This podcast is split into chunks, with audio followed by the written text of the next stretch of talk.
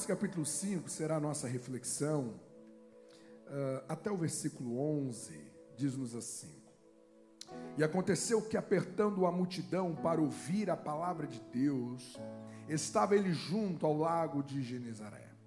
E viu estar dois barcos juntos à praia do lago, e os pescadores, havendo descido deles,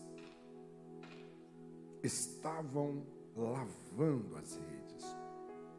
E entrando num dos barcos, que era o de Simão, pediu-lhe que o afastasse um pouco da terra. E assentando-se, ensinava do barco a multidão. E quando acabou de falar, disse Simão: Faze-te ao mar alto e lançai as vossas redes para pescar.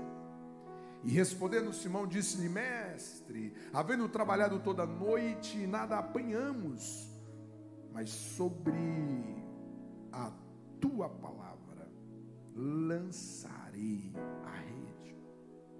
E fazendo assim, colheram uma grande quantidade de peixes e rompia-se-lhes a rede e fizeram sinal aos companheiros que estavam no outro barco, para que os fossem ajudar, e foram e encheram ambos os barcos de maneira tal que quase iam a pique. Vendo isto, Simão Pedro prostou-se aos pés de Jesus, dizendo: Senhor, ausenta-te de mim, que sou um homem pecador. Pois que o espanto se apoderara dele e de todos os que com ele estavam, por causa da pesca de peixes que haviam feito. E de igual modo também de Tiago e João, filhos de Zebedeu, que eram companheiros de Simão. E disse Jesus a Simão: Não temas, de agora em diante serás pescador de homens. E levando os barcos para a terra deixaram tudo e o seguiram. Você pode dizer amém? Eu quero pensar com vocês sobre esse texto, por ele se tratar de um, de um contexto de transição. E eu acredito que essa é a nossa realidade nesses dias que nos separa de mais um novo ano. Algumas coisas que, de maneira muito pedagógica, dentro do texto, pode ajudar o seu coração nesse tempo de transição. O texto começa falando que Jesus foi apertado pela multidão. Jesus foi apertado pela multidão. E é interessante porque a justificativa que as escrituras traz era de manhã, não é no final da tarde, não é à noite, é pela manhã, é pelo amanhecer, as primeiras horas do dia. E o texto vai dizer que a multidão se aproxima de Jesus, mas não se aproximaram para receber milagres. Eles não se aproximaram para ter uma multiplicação de pães, que seria o desjejum, já seria o café da manhã. Eles não se aproximam de Jesus para ver sinais, os surdos, os paralíticos, os enfermos serem curados.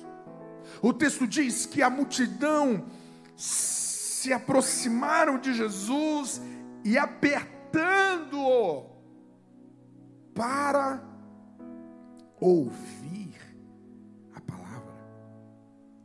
Então eu acredito que você já ouviu diversos pregadores bater na multidão? Você já viu muitos pregadores criticar a multidão, porque a multidão só queria milagres, é porque a multidão só queria o que Jesus podia fazer, e bate na multidão e, e dá-lhe pau na multidão. Só que essa multidão aqui não. Essa multidão se acotovelavam-se entre si, porque eles queriam ouvir a palavra de Deus. Existem multidões e existem multidões. E nem toda multidão é a mesma coisa. Você percebe que quantas vezes que nós somos ligeiros em generalizar pessoas, cenários, ambientes. O quanto que nós somos ligeiros em olhar para o ano e dizer, ah, esse ano foi o pior ano da minha vida. Ah, este ano foi o mais doloroso, o mais decepcionante, o mais frustrante.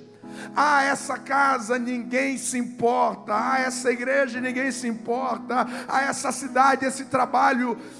É, é muito fácil a gente reunir a partir de um olhar ferido, a partir de um olhar ressentido, e a gente reunir generalizando pessoas, tempos, cenários e estações, dizer tudo isso é ruim. Você precisa entender que existe multidões que é interesseira mesmo.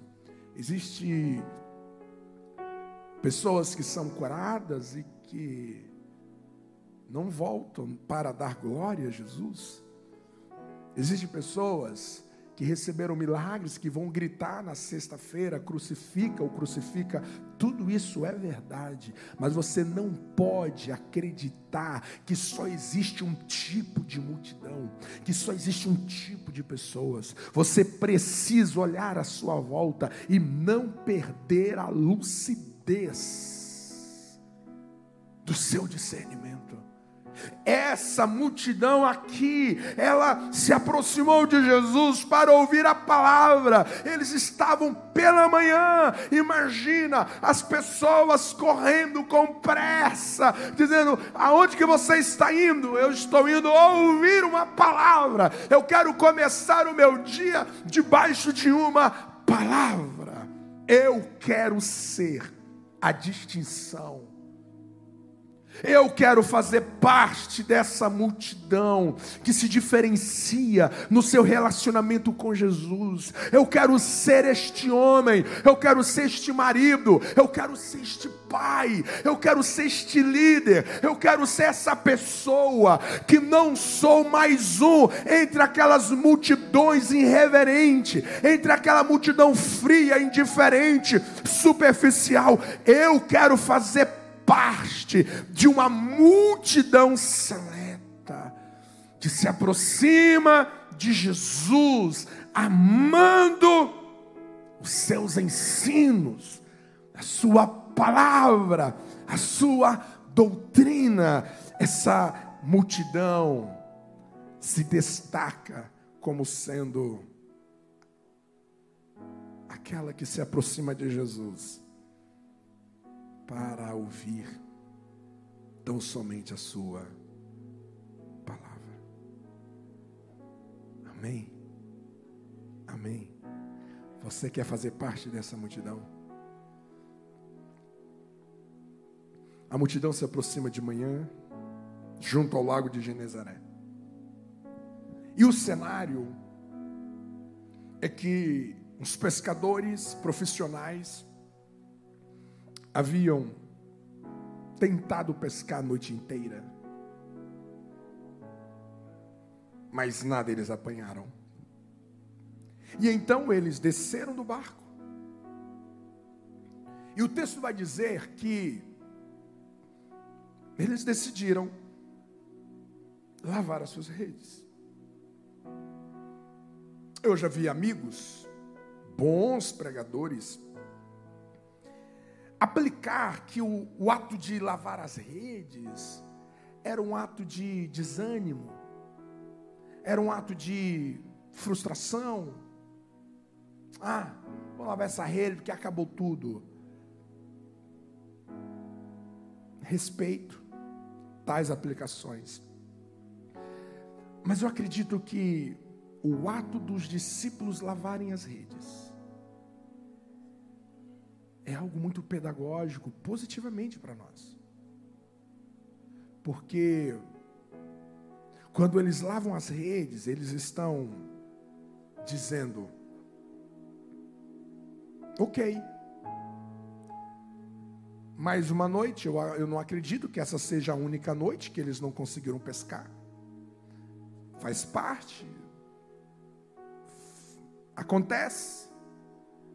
Mas nós vamos lavar as nossas redes, porque o fato de nós termos passado uma noite inteira sem pegar nada, não significa que nós vamos deixar de ser pescadores, que nós vamos vender as nossas redes, que nós vamos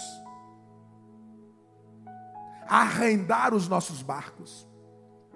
O fato de nós termos passado uma noite inteira vazios, não significa que nós estamos desistindo da nossa profissão. Então vamos lavar as redes, porque nós vamos voltar a pescar. Nós não podemos guardar redes sujas. Nós não podemos manter essas redes sujas, porque nós vamos voltar a pescar.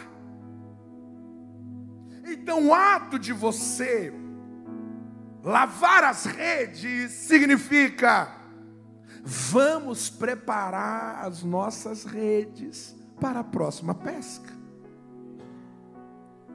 Porque as estações mudam nós não iremos perdurar para sempre em noites vazias, sem pescas, sem resultados.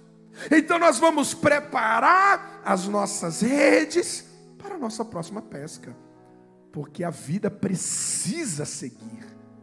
Nós não podemos desistir simplesmente porque nós não conseguimos pescar.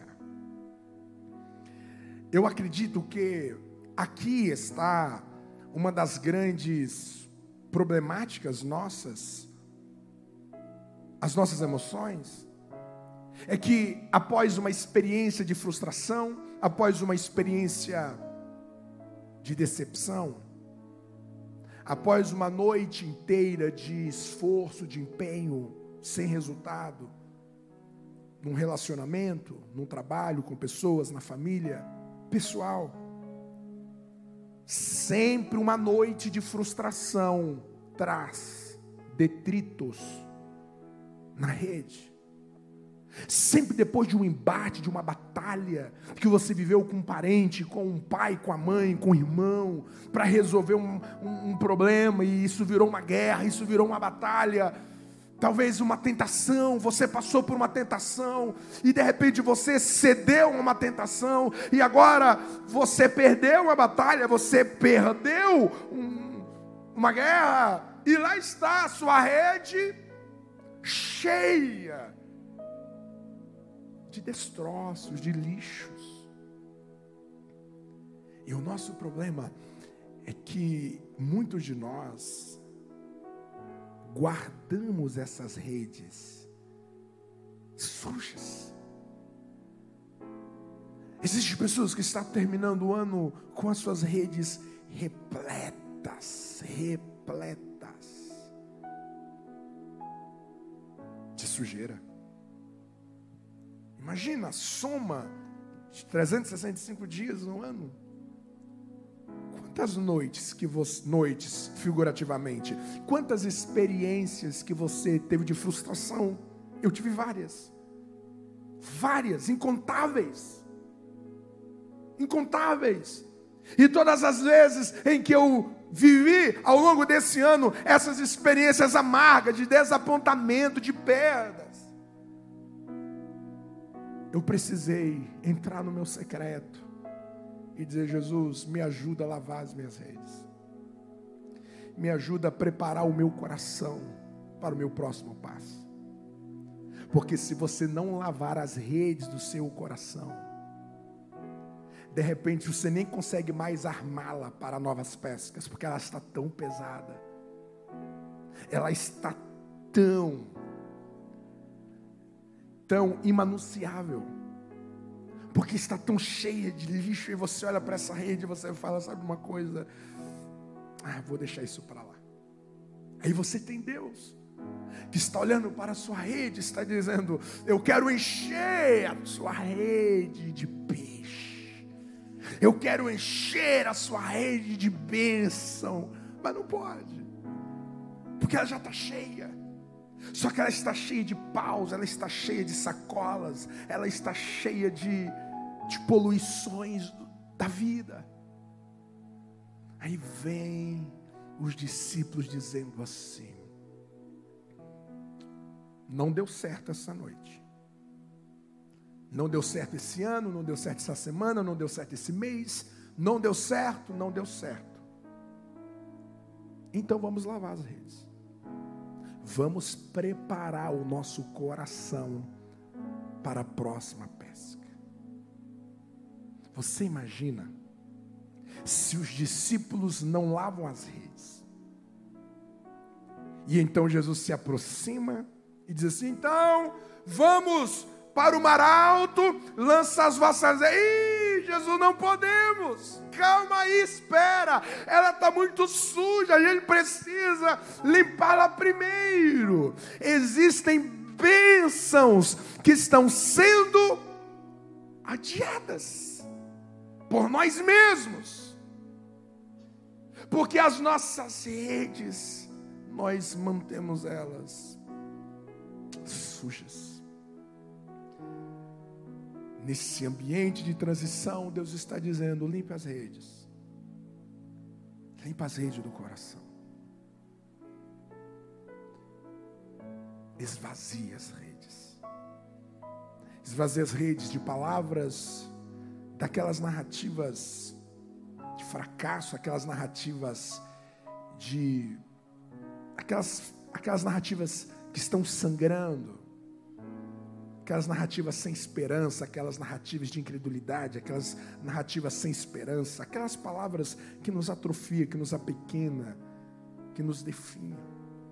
Esvazia a sua rede, esvazia, deixa ela limpa. Diga ao Senhor Jesus: Eu não quero avançar o ano, eu não quero avançar o ano com as minhas redes pesadas de sujeira de pessoas amargas, de palavras ríspidas. Eu não quero terminar o ano com com as minhas redes do coração rotas, rasgadas. E culpando o mar. Culpando a lua que não fez o seu papel das estações, culpando os peixes. Não. Viver uma vida responsabilizando terceiros, querendo encontrar explicação para tudo, é problema. Existem coisas que não adianta você ficar colocando num laboratório e dissecando os detalhes. Não quero saber dos detalhes, não. Existem coisas. Errou, deu errado. Preciso seguir em frente. Eu preciso lavar minhas redes, eu preciso deixá-las leves. Porque eu sei que a vida não termina numa noite sem pescar. Um casamento não termina numa discussão. Eu não perco o meu filho, a minha filha, por um, um, um dia de mal, de um desentendimento. Eu vou lavar as minhas redes. Porque eu sei que existe noites e noites. Eu sei que existem estações e estações. Eu sei que existem pessoas que nos ferem, eu sei que existem pessoas que nos desapontam, eu sei que existem pessoas que nos julgam, eu sei que existem pessoas que são falsas, eu sei que existem pessoas que querem o meu mal, que inveja, tem ciúme. Existe mares sujos, mas também existem pessoas que me ama, que se importa, que ora, que intercede, que se preocupa, que se importa. Então eu vou lavar minhas redes, porque eu sei eu sei que a vida continua e eu preciso seguir em frente. Amém. Amém. Você pode aplaudir ao nome do Senhor Jesus essa noite?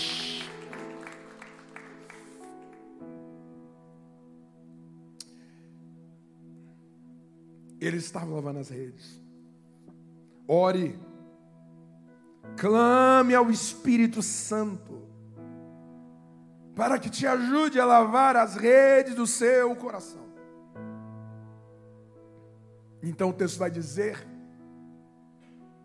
que Jesus ele entra num dos barcos.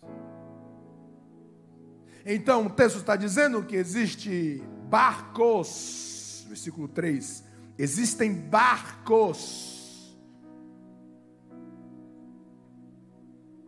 Só que ele só entra em um. Ele entra no barco de Pedro e diz assim: Olha, vamos para o mar, me afasta dessa terra. Ele entra no barco, no barco, e no desenrolar da história lida, esse barco vai se encher de peixes no desenrolar da história, Jesus entra nesse barco e encheu ele de milagres. Só que Jesus entra em um barco e deixa outros vazios.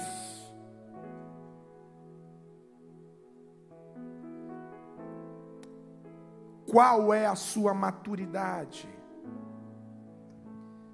Em ver Jesus entrando em barcos de pessoas do seu lado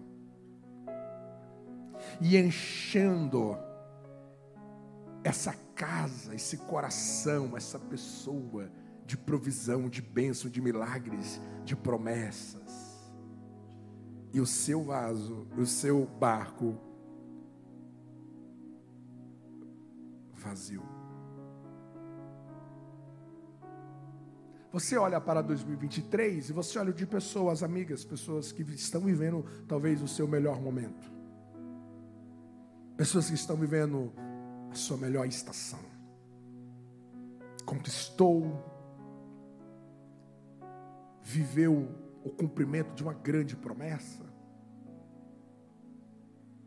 Deus usou, Deus falou, Deus cumpriu, Deus proveu.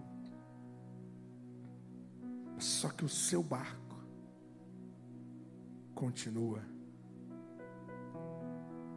vazio. É aqui que muitas pessoas se perdem. Se perdem porque lhe falta maturidade de lidar com a vida na soberania de Deus. Ah, por que, que Deus entrou no de Pedro e não entrou no meu? Não foram nós dois que passamos a noite inteira frustrados? Por que, que ele não entrou no meu? Pedro é melhor do que eu?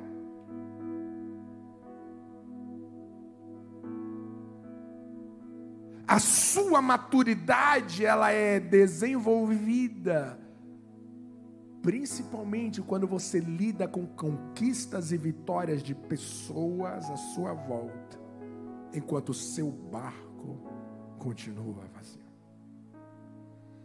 E como existem pessoas com tamanha dificuldades de lidar com a prosperidade do outro. Até sorri, até elogia, mas os olhos mentem. Você sabe, Os olhos não mentem. Quem tem discernimento percebe que este olhar está dizendo: Isso aí era para mim. Por que está acontecendo com você? Tinha de ser comigo. Era o meu barco que era para ser escolhido.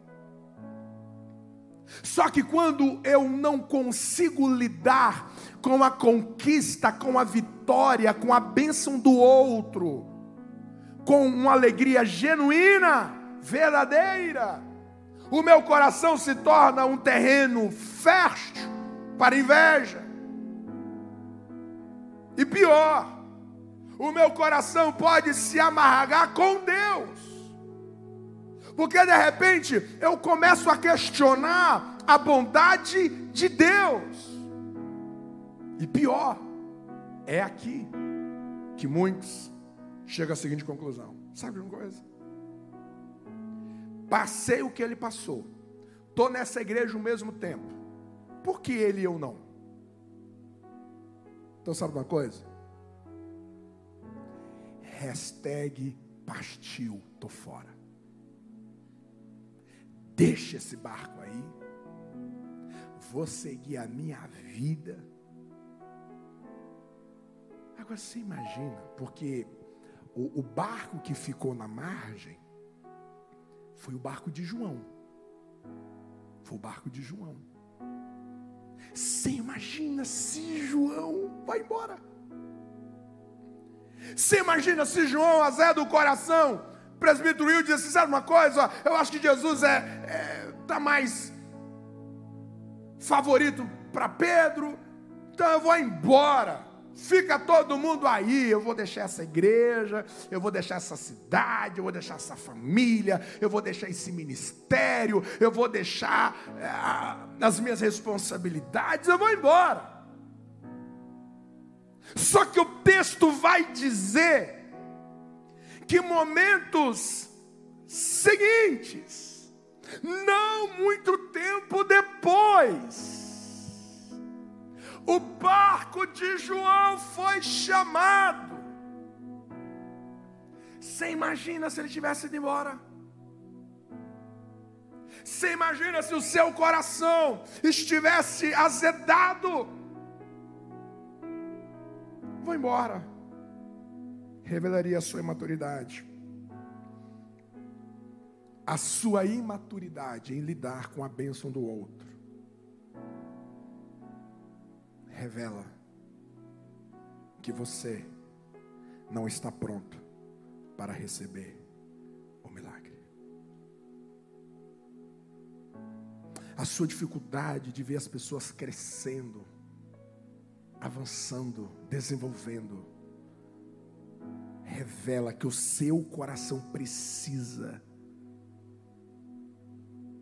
de mais preparo. O dia que Jonas se incomodou com o perdão de Deus com Nínive, ali ficou explícito que ele precisava de uma conversão. Ele precisava de um tratamento profundo de Deus. Porque isso revela que é o meu coração que está enfermo, o meu coração é que está adoecido. Celebre, celebre, cante junto, sorria verdadeiramente com os barcos à sua volta, que são escolhidos por Jesus para receberem a bênção. Talvez em 2023 você apenas viu barcos sendo cheios. Talvez você só viu barcos sendo abençoados e o seu permanece vazio, e você está dizendo, pastor, mais um ano que o meu barco não se realizou, mais um ano que o meu barco está atravessando a viradas vazio. Eu tenho uma boa notícia para você. Se tu não saíres do lugar em que Deus quer que você esteja, vai chegar a hora que o seu nome será chamado. Vai chegar a hora do seu barco, vai chegar a hora da sua situação, vai chegar uma hora da sua casa, vai chegar uma hora que a sua causa receberá a sentença do justo juiz e do seu Pai celestial. Você crê nessa palavra? Aplauda Ele nesta noite.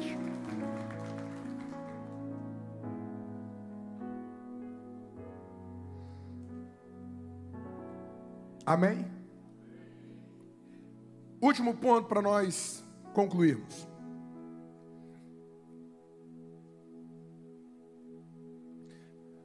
Tem um oito. Mas eu vou parar no quarto. É interessante no texto, no versículo 3, que assim, olha. Jesus entra no barco. Bom, os discípulos passam a noite tentando pescar, trabalhando e não conseguem nada. Então eles estão frustrados, estão tristes, tristes. Chega de manhã, Jesus se apresenta. Jesus tem o poder, Jesus tem a capacidade de mudar toda a situação e ele entra no barco. E eu me pergunto, bom, se ele vai entrar no barco, o que, que ele vai fazer agora? Na minha cabeça, ele tinha de entrar no barco imediatamente. Vamos resolver esse negócio então? Vamos virar essa página, frustração, me leva ali no meio ali e a gente já vai encher esse barco e está tudo resolvido. Mas não. Ele entra no barco e ele se assenta. Para ensinar. É muito parecido lá em casa, quando chega alguns almoços. Se eu esticar a oração do almoço um pouquinho, os meninos já ficam todos apavorados. Vai, pai, vamos logo, vamos logo. Estou morrendo de fome, vamos logo. É como, é como se eles estivessem dizendo assim: é, o que eu preciso agora é de comer, não é de oração. Vamos logo. Graças te damos, amém. E às vezes, quando eu falo amém, a colher já está na boca. Quando eu falo amém, já tira só para mastigar. Às vezes a gente quer isso. A gente está numa dor, a gente está no deserto, a gente está no vale, está doendo. E tudo que a gente quer é uma solução. Ah, vem cá, solucione isso logo. A gente quer solução. O senhor sabe como é que faz, uma palavra que o senhor libera, resolve tudo. Vamos lá, agiliza. Mas não. Jesus entra no barco e se assenta. E vai ensinar. Porque por incrível que pareça, gente, por incrível que pareça, meus irmãos, mais importante do que encher o barco de milagres é você aprender com o que Jesus quer te ensinar. Por incrível que pareça, Jesus está dizendo o seguinte: olha, tudo isso aqui é porque eu quero te ensinar algo. Eu não quero entrar no seu barco apenas para te encher de peixes. Porque esses peixes, eles precisam ser comidos numa fração de tempo, eles acabarão. Então, se Jesus entra no barco apenas para encher a nossa vida de um milagre, de uma bênção, isso dilui-se. Hoje você recebeu um milagre, mas meu irmão, semana que vem você precisa de outro. Ou tem alguém aqui que não precisa de milagre? Precisa. a vida ela vai nos levando a novos desafios. Não se engane. A família mais margarida que você conhece na igreja ou na, nessa cidade está latejando em algum lugar. Não existe um lar nessa igreja que não esteja vivenciando uma dor, um desafio, um problema. Todos nós somos necessitados de uma intervenção de Deus. Então Jesus não tem prazer de encher o seu barco apenas de soluções. Ele quer gerar um entendimento na sua mente. Porque quando o barco se esvaziar, porque os peixes precisam ir, precisarão ir, o entendimento permanece e muda a sua rota.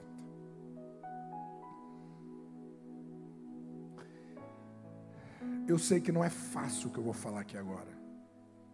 Eu também não quero, eu não quero ser espiritualista demais. Ah, porque tudo Deus tem alguma coisa para nos ensinar. Entendo quem fala isso, assim, eu entendo, mas gente tem coisa que não tem explicação não, gente. A minha esposa, os últimos 20 dias, ela teve uma cólica de rins, que precisou terminar uma cirurgia. Eu vi a minha esposa gritando de dor assim. Vi ela sentindo dores de parto, tanto do Alejandro como da Alessa. Mas nunca vi minha esposa padecer de tanta dor, como eu vi nesses últimos dias. Aí você acha que naquela dor mesmo, a minha esposa vai perguntar para Deus: Ah, o que o senhor quer me ensinar com isso? Não, não faz sentido isso. Essa dor é uma dor, ponto. Está doendo, ponto. Está doendo, ponto. Existem algumas coisas que simplesmente acontecem. Não quer, ah, o que, que eu preciso? Passa a dor e, e rompe. Mas existem coisas que são pedagógicas. Claro, existem coisas que você precisa parar, refletir, dizer o que, que Deus está me ensinando com isso. O que, que eu posso crescer na minha maturidade em relação a essas palavras que eu ouvi, em relação a essa perda que eu vivi, a essa oração não respondida que eu estou convivendo. Ah, existem coisas que você precisa, de fato, refletir. De fato, Jesus tem coisa a te ensinar todos os dias. De fato, existe entendimento que Deus quer gerar a você, ainda com o seu barco vazio. Eu sei que quando ele entra no barco, tudo que a gente quer é que ele enche logo. Vamos lá, Jesus. Estou com fome. Termine essa oração rápida. Deus disse: Não, eu preciso gerar você um entendimento. Porque você só vai experimentar a boa, a agradável e a perfeita vontade se você tiver o seu entendimento